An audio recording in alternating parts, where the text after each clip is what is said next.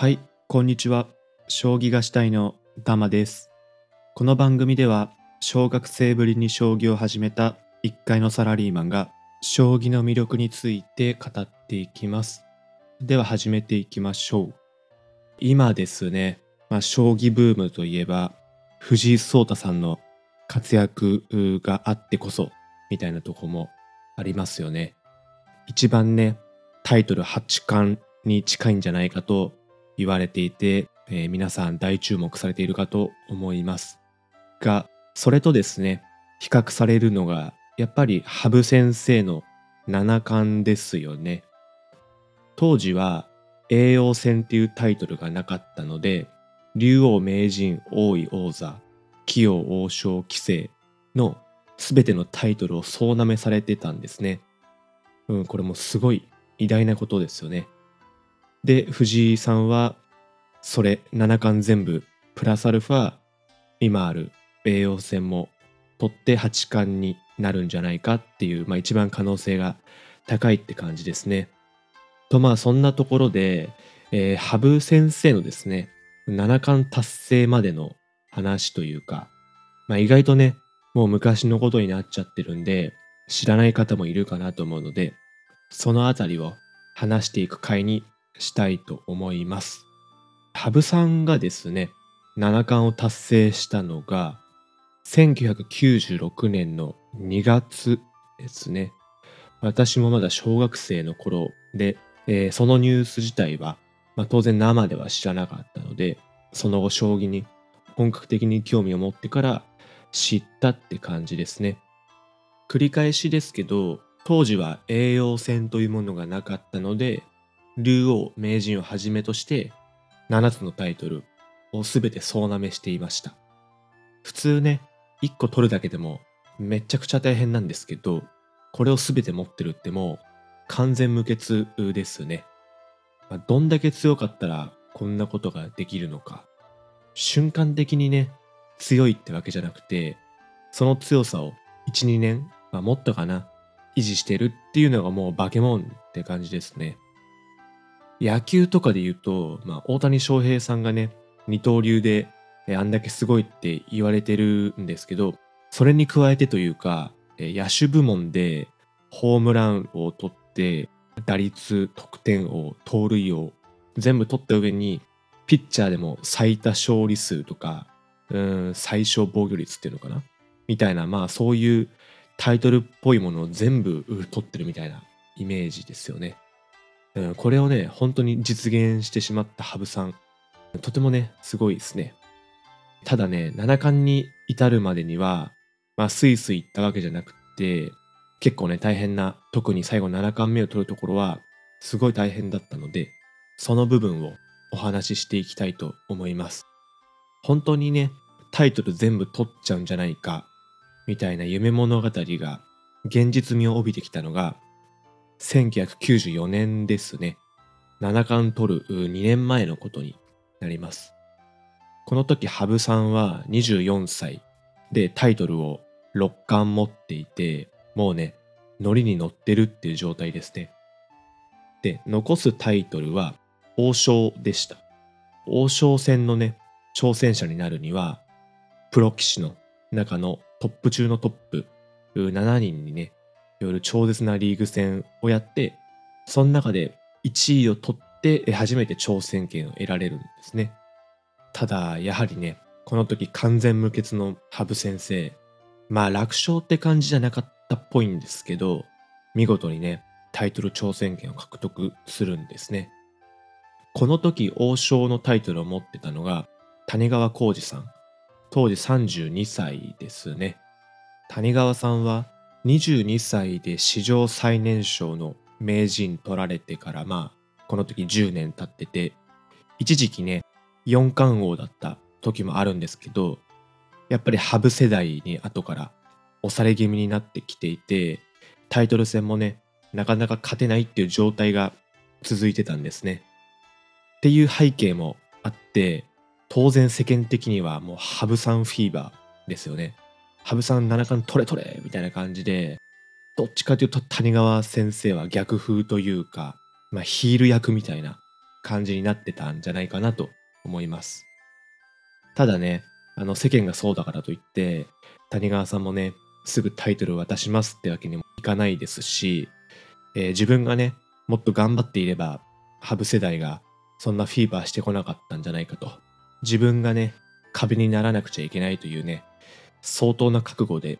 タイトル戦には臨まれたんだと思います。えー、そうして始まったタイトル戦が1995年の1月ですね。王将戦なので7番勝負です。それでですね、開幕戦は谷川さんが勝つんですね。このままね、2戦目も勢いでいけるかと思っていた時に、将棋と関係ないところで、えー、とんでもない事件が起こります。これが阪神淡路大震災ですね。谷川先生は神戸にお住まいだったので、え、被災者になっちゃったんですね、え、生まれ育った町も結構ひどいことになっていて、まあ普通だったらね、将棋どころじゃないっていう状態ですよね。住む家も倒壊してたりしてて、えー、将棋なんてものにっていう方失礼ですけど、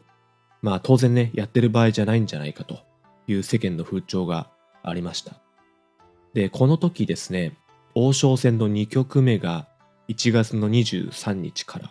ら、その前にですね、米長邦夫さんとの A 級の順位戦が20日に予定されてたんですね。その直前の震災ということで、米長さんとの対局、延期もあるんじゃないかなっていう感じだったんですね。えー、ただですね、谷川先生はすごい悩まれた末にですね、予定通り対局やるんですね。やっぱりそういう状況だからこそ自分が将棋で頑張って被災された方々に勇気づけられればという思いでね、大変な苦悩だったと思うんですけど、対局に臨まれまして、米長さんとの対局にも見事に勝たれるんですね。めちゃくちゃ強い精神力だなと、はい、思います。そしてね、23日の王将戦。これにもですね、羽生先生に勝って開幕2連勝ですね。こうなってくると世間の風潮もだいぶ変わってきたらしいですね。もうほぼね、99%の人が羽生さんの七冠見たいみたいな感じで始まったんですけど、頑張れ谷川さんっていう、まあ風がね、吹き始めたんですね。まあただ一方ね、やっぱり羽生さんの七冠見たいっていう声も大きくて、今回ね、この王将取れなかったら、次は1年後になるわけですね。で、この王将だけまた挑戦すればいいのかっていうと、そういうことでは当然なくて、羽生さんがね、今持ってる6つのタイトルを全部防衛して、全部防衛できた上でさらに王将リーグの、またね、えげつないトップ棋士たちのリーグ戦やって1位になって挑戦者にならないといけないと。さすがに無理じゃないかっていうね、まあ当然の感じですよね。で、まあ開幕ね、2連敗、羽生さんからしたら2連敗だったんですけど、その後巻き返して、第3局、第4局、勝って、第5局は負けるんですけど、第6局は勝って、3勝3敗のね、7番勝負、ついに最終戦となるわけですね。はい。で、その決戦の日がですね、3月の23日、羽生さんの先手で始まったんですね。で、えー、2日制の対局でして、2日目の昼過ぎですね、千日手になったんですね。まあ、引き分けです。報道陣もたくさん詰めかけてるんですけど、将棋に詳しい方ばかりじゃないので、千日手ってなんだ？ザーザーどっちが勝ったんだ？ザーザーみたいなね、感じになったらしいです。で、えー、3時に千日手が確定して、午後4時に指し直し。で、羽生先生はね、この千日手指し直し局で結構追い込まれて、谷川さんイケイケどんどんな感じで、えー、終局したのが9時18分、ね、谷川さんの防衛が決まったんですね。それによって、えー、羽生さんの七冠制覇を阻止ということになりました。もう世間的にはね、谷川さんおめでとうと同時に、ああ、七冠は見られなかったなっていうね、空気に当然なったわけですね。まあこれで終わりかと思われたんですけど、まあ、皆さんご存知の通りね、羽生さん七冠持ってるってことで、ここからすごい快進撃が始まるんですね。この時ですね、谷川さんとの王将戦と並行して、棋王のタイトル戦もやってまして、これは防衛していらっしゃいましたと。これで一貫キープですね。で、王将戦が終わってから2週間後に名人戦の今度タイトル戦が始まって、これも防衛。その後ですね、棋聖戦と王位戦と王座戦。これをね、連続で防衛して五冠キープしたんですね。この時点で化け物です。はい、それからですね、竜王戦がありまして、挑戦者が佐藤康光さんですね。はい、これも7番勝負でしたと。えー、それとね、同時並行で、また王将戦のリーグ戦が始まります。この時がね、一番きつかったと、羽生さんおっしゃってたそうですね。まあ、ただね、もう気迫というか気合ですよね。まあ、竜王戦もね、当然のように防衛されて、なおかつ王将リーグも1位になって、再び谷川王将に挑戦することになりました。もうみんなね、100人中100人が終わったと思っていたのに、またね、1年後に再挑戦と。もう将棋ファンはね、お祭り状態ですよね。はい。で、えー、1996年ですね、王将戦の七番勝負が開幕します。七冠へのね、いよいよラストスパートですね。えー、前の王将戦はですね、谷川さんが開幕と2戦目勝たれて2連勝だったんですけど、今回はもう羽生さんが勢いで開幕から1、2、3局、怒涛の3連勝ですね。で、次勝てば、えー、七冠が決まるとなっていた96年2月の13日ですね。報道陣は200人を超えたそうですね。今でこそね、もう藤井さんのブームで、そんぐらい報道陣詰めかける光景も当然かなって感じなんですけど、当時はね、将棋に対して世間の関心度がそこまで高くなかったので、この200人超えっていうね、報道陣の数は、まあ世間の注目度がいかに高かったかということをよく示してますね。ただですね、ここで羽生さんにアクシデントが起きるんですね。えー、なんと、風邪をひいて高熱を出されたんですね。多分39度ぐらいあったんじゃないかなと思うんですけど、うん、この後ね、感染期書かれてた方が、酸欠の金魚みたいと思ったそうですね。ちょっと笑っちゃいけないけど、表現面白いですね。酸欠の金魚。まあ、そんぐらいね、しんどかったってことだと思いますし、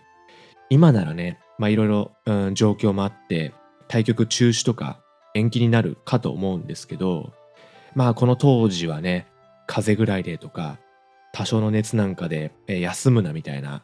まあ風潮がね、あったと思うので、まあこの対局も普通に行われましたと。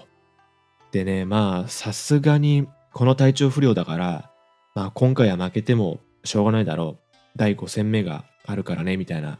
まあ雰囲気だったとは思うんですよね。まあただね、羽生さんのこの快進撃っていうんですか、勢いは止まらなくてですね、羽生さんがもう攻めるわ攻めるわで、谷川さんは耐えきれなかったんですね。で、とうとうその時がやってきますと。2月の14日午後5時過ぎですね。えー、史上初の七冠達成となったわけですね。そう、よくね、あの、七冠のことを語ると、まあ、サクッとね、羽生さんって七冠持ってるよね、すごいよね、で終わるんですけど、えー、取られるまでにね、約2年にわたる壮絶なドラマがあったということですね。当然、羽生さんだけの力じゃなくて、この谷川先生が、えー、すごい頑張られたというか、谷川さんの気迫があったからこそ、いい勝負になって、ここまでのストーリーになったということですね。はい。なのでね、藤井さんも八冠結構取る可能性高いんじゃないかなと思うんですけど、ただ単にそのね、難関って数字だけじゃなくて、裏側でどんだけ大変な思いをしてそこまで、えー勝ち上がってきているかということもね、注目しながら見ると、えーよりタイトル戦が楽しめるんじゃないかなと思います。はい、じゃあ今日はこんな感じで締めたいと思います。この番組ね、応援するよっていう方は、えー感想とか高評価あぜひお願いいたします。じゃあ今日は終わりにします。ありがとうございました。